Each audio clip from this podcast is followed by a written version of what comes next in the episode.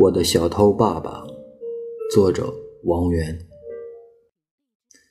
牛三儿出生在北京，我爸爸就是牛三儿。这里的北京不是皇城根下，而是外延，隶属于北京，但并不是北京城里。说白了就是郊区。所以说他出生在北京没问题，但说他是北京人就有些牵强。北京这个概念太宽泛，玉指庞杂，在中国代表首都，在国外代表中国，地面也广阔，有数十个行政区。说起来，临近北京的河北省会石家庄也有很多行政区，但北京一个行政区比整个石家庄都要大。他出生在郊区农村。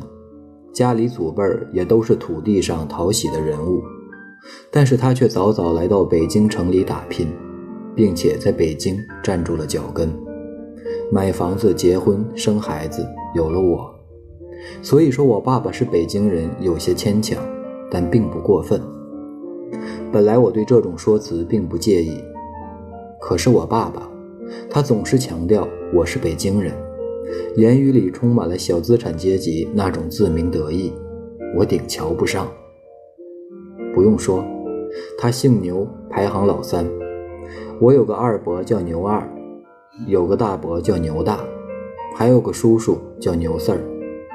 老一辈人起名随意，又是乡下，没那么多辞藻和讲究，不知道伯仲叔季，只晓得一二三四。这就是为什么从前人的名字多有数字。除了数字，还有见字，狗剩傻蛋儿自不必说，譬如猪狗更是常有。到我这一代，家里取名仍然随意，但却不再拘泥于数字和贱字，而是跟风时代。我叫牛红旗，生于二十世纪六十年代。从我爸爸那代往上。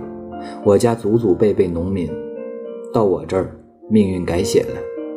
我上了大学，攻读物理系，研究一种很高大上的东西——相对论。什么是相对论？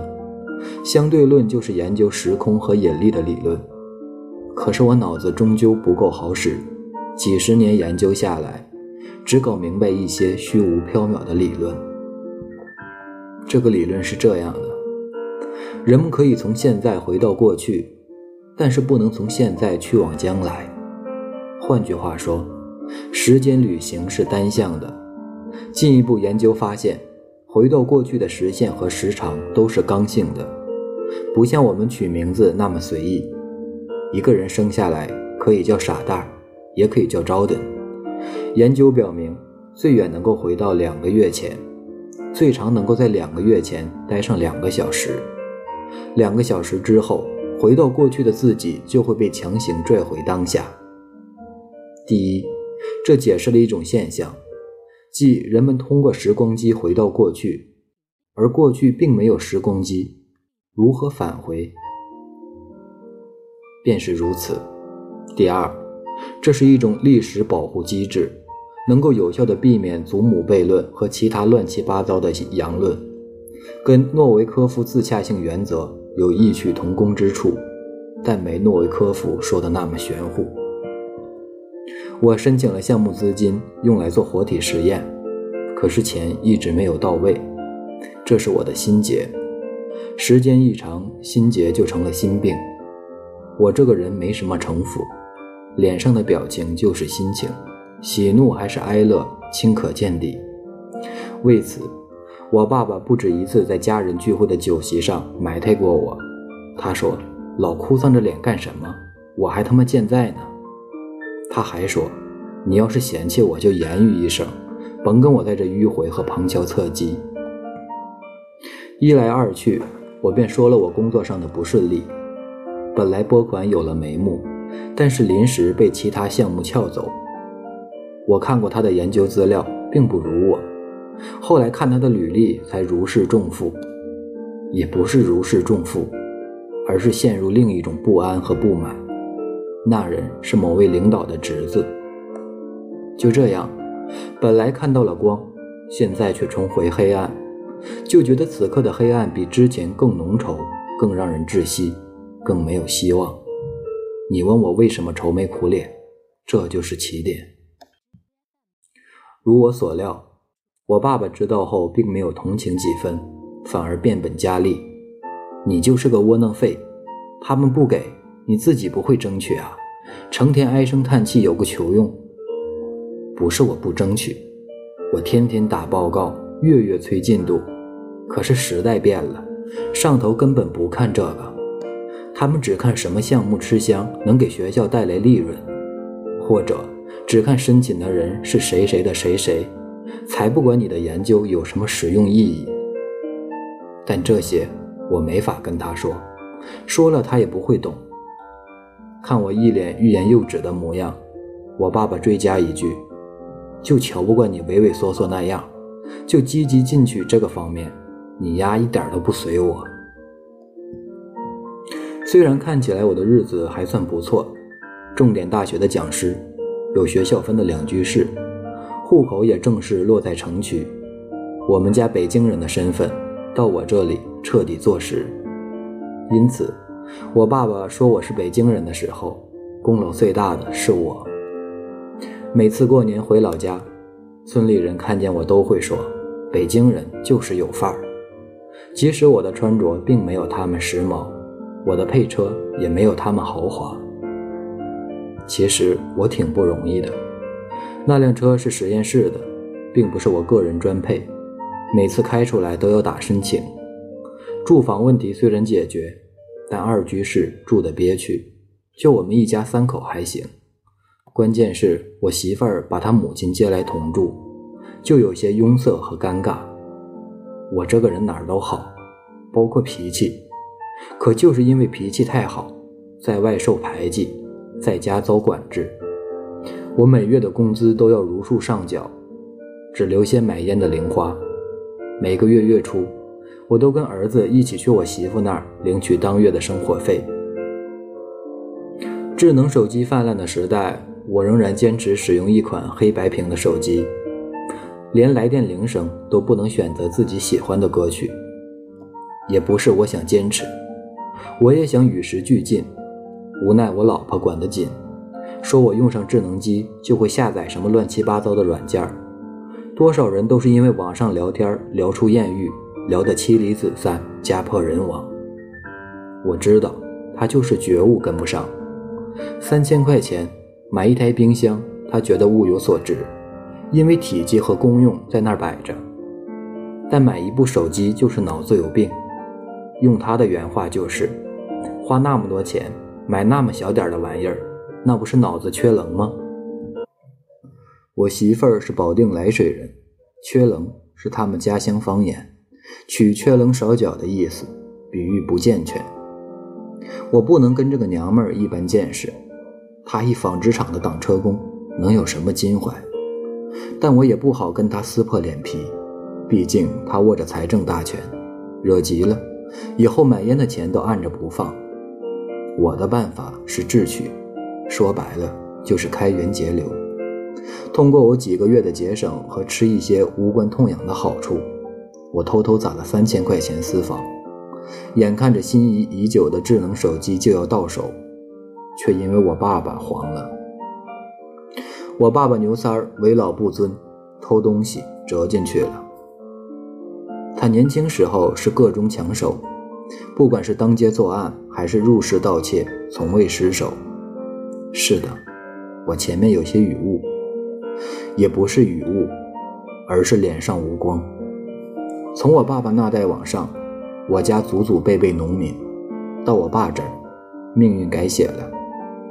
他早早来到北京城里打拼，成为一名小偷。我城里人的身份是他偷来的，我上的大学是他偷来的。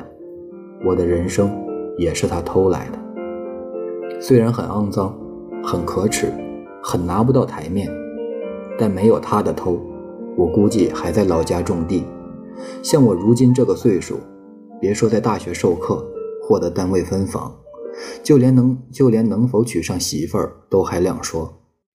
谁会愿意嫁给一个只会侍弄土地又不解风情的庄稼汉呢？随着年纪增长，我爸也转行了，不再从事偷鸡摸狗的行当，而是老老实实进工厂、下车间，直到退休。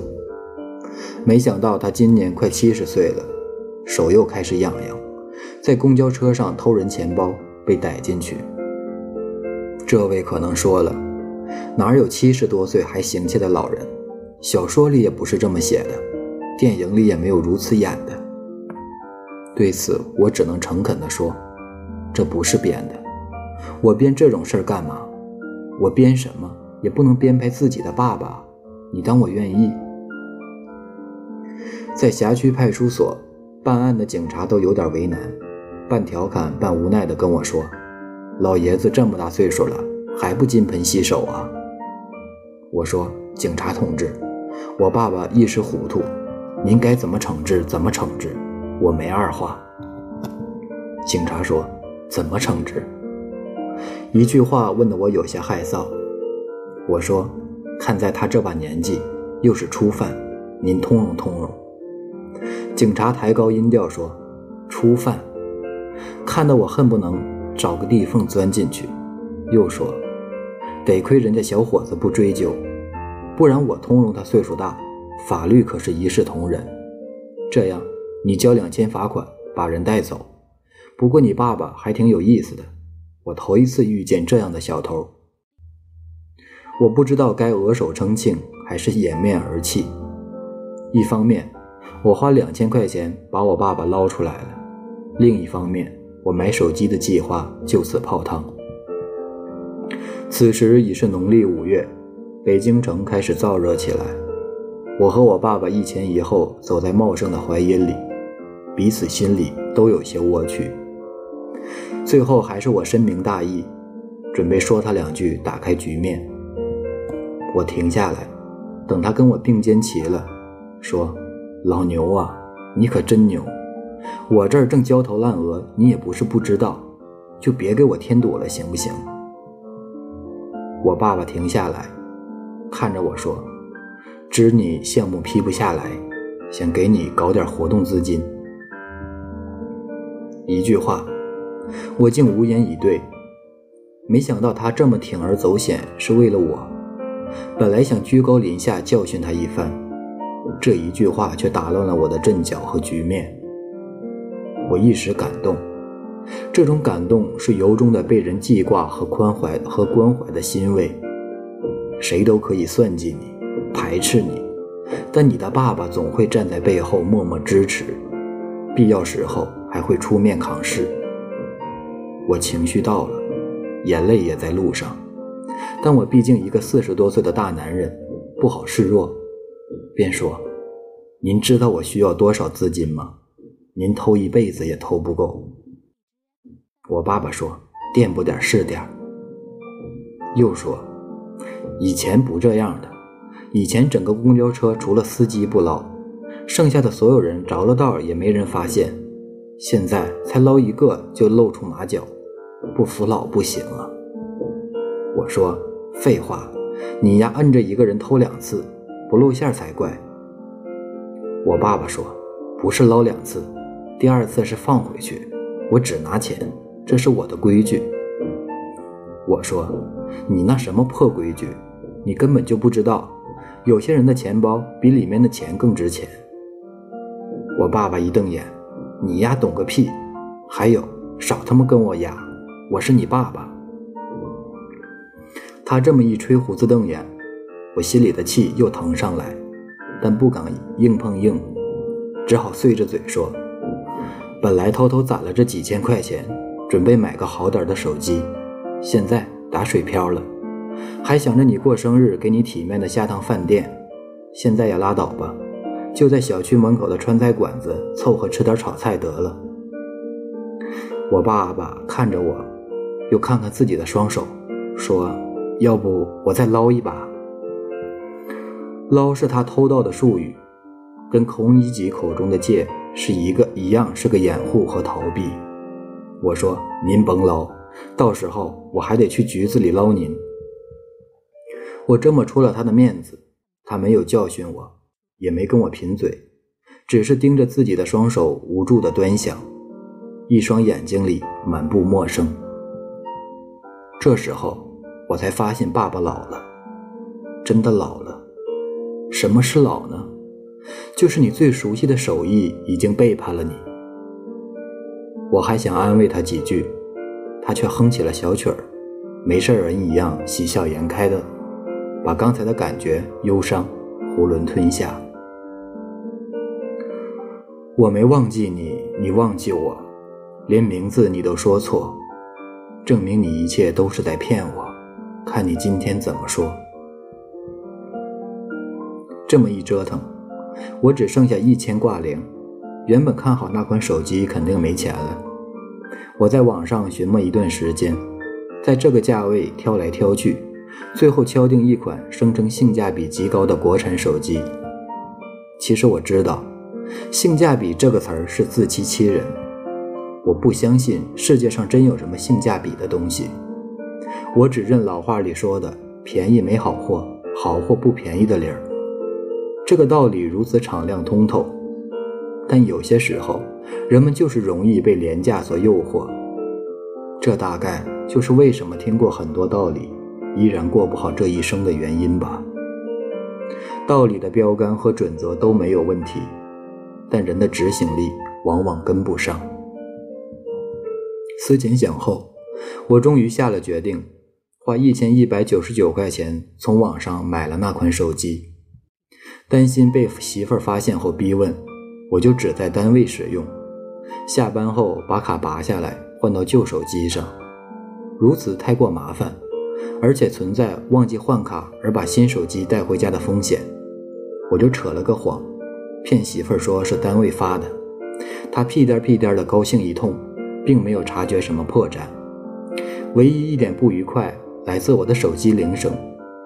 我小时候家里有一个录音机，从里面经常徜徉出邓丽君几盘磁带上的歌曲，所以我一直喜欢邓丽君，尤其喜欢她那首《美酒加咖啡》，不时会哼唱两句。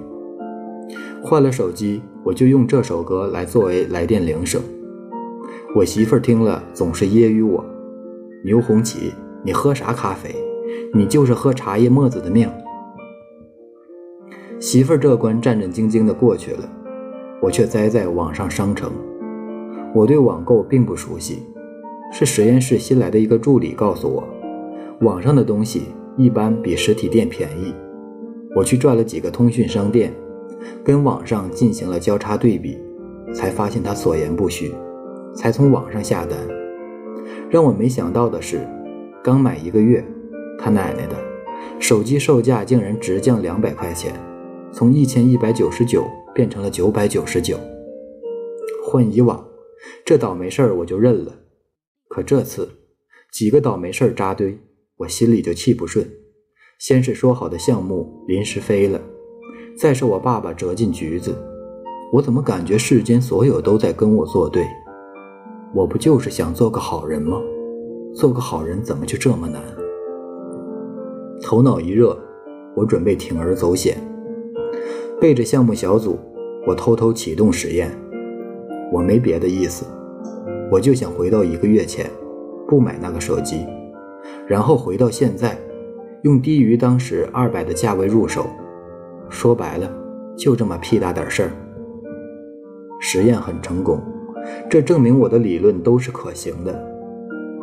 我回到那天，准备买手机的时候没有下单，然后根据我的理论，滞留在过去的时间一旦超过阈值，便会被某种我们无法理解的机制和力量拽回现在，这样我就能享受到那二百块钱的优惠。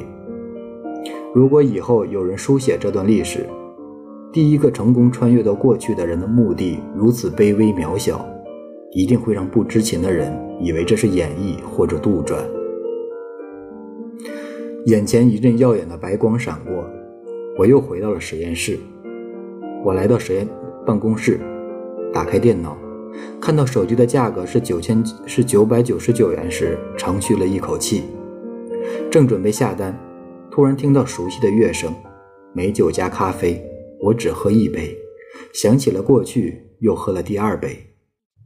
我顿时愣在原地，任凭这声音自我大腿根处阵阵飘扬，一直唱到副歌部分，我才反应过来，伸手去裤兜里一摸，拿出来的竟然还是我那部手机。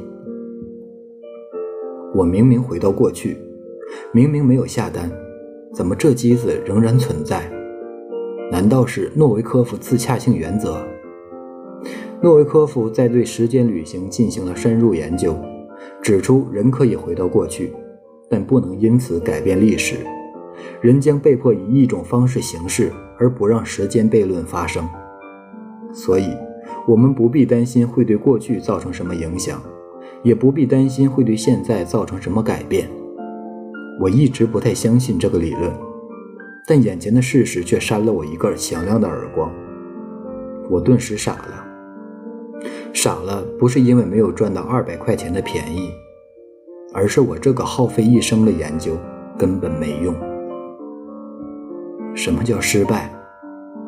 失败并不是你努力了没有成功，而是你从头到尾你压根儿就是错的。手机铃声还在兀自响着，以前无比美妙的乐音，现在听来却让我如芒在背。来电号码显示是老牛，我的爸爸。你耳朵聋了？怎么这么晚才接电话？刚接通，我爸劈头盖脸就骂了我一句：“赶紧过来！”我爸继续说：“不知我今天七十大寿啊！”我只好收拾起这摊情绪，先回家给他老人家过寿。这时电话又响了，是我媳妇儿，跟我说让我记得买酒水带过去。饭店里的太贵，不上算。他知道我手里没钱，让我先跟同事借，回头给我还上。我本来有三千多私房，现在的确又没了。想到这里，我突然意识到什么，急急忙忙打开办公桌挂着石锁那个抽屉，里面安然无恙躺着一沓和蔼可亲的百元大钞，一数，竟然三千有余。这些我本来计划买手机的钱，因为我爸爸进局子的事挪用了两千，剩下的一千多也买了现在的手机，怎么又原封不动地出现在这里？我把钱揣进口袋，一路上带着这个疑问坐车买酒来到饭店，亲朋好友挤了满满一桌，气氛热烈而欢庆，我却一脸的茫然无措。我爸高兴了，很快就喝高了。他有个毛病，一喝多就话愁，颠三倒四、滔滔不绝的他年轻时候那点破事儿。这次他没有说以前，说的是最近。此刻，他得意忘形地叙述他上个月在公交车上行窃的事迹。我嫌他丢人，忙阻止：“爸，哎，爸。”我爸爸说。瞎叫唤什么？我叹了一口气，知道无法阻止他。他先是瞪了我一眼，然后开始绘声绘色地讲述。他说：“那是一个把头发染成鸡毛的年轻人。我轻舒猿臂，款款扭狼腰，他的钱包就到了我的手上。我抽出里面的钱，又轻舒猿臂，款扭狼腰，把空钱包给他塞了回去。”这小子还拿着手机，一边摁着一边说话呢，一点没注意。他还说，他看不惯现在这些年轻人，把好好的头发捣鼓得乱七八糟。这些人不知道珍惜头发的黑色，就像不知道珍惜健康一样。只有到他这样白发苍苍的风烛残年，才会意识到那黑亮的颜色有多好看，就像意识到健康有多金贵。人们打趣地轰轰问他偷了多少，怎么花了，是不是出去花了？我爸爸说就一千来块钱够干嘛的？又说精神上咱一直坚挺，身体却他妈泄气了。我一想不对呀，他应该是放回钱包的时候被人发现，然后扭送派出所啊，我还被民警叫过去掏了两两千块钱才把他保出来。这么说。诺维科夫自洽性原则根本没有保护历史，一切都变了。那我的手机呢？这又怎么解释？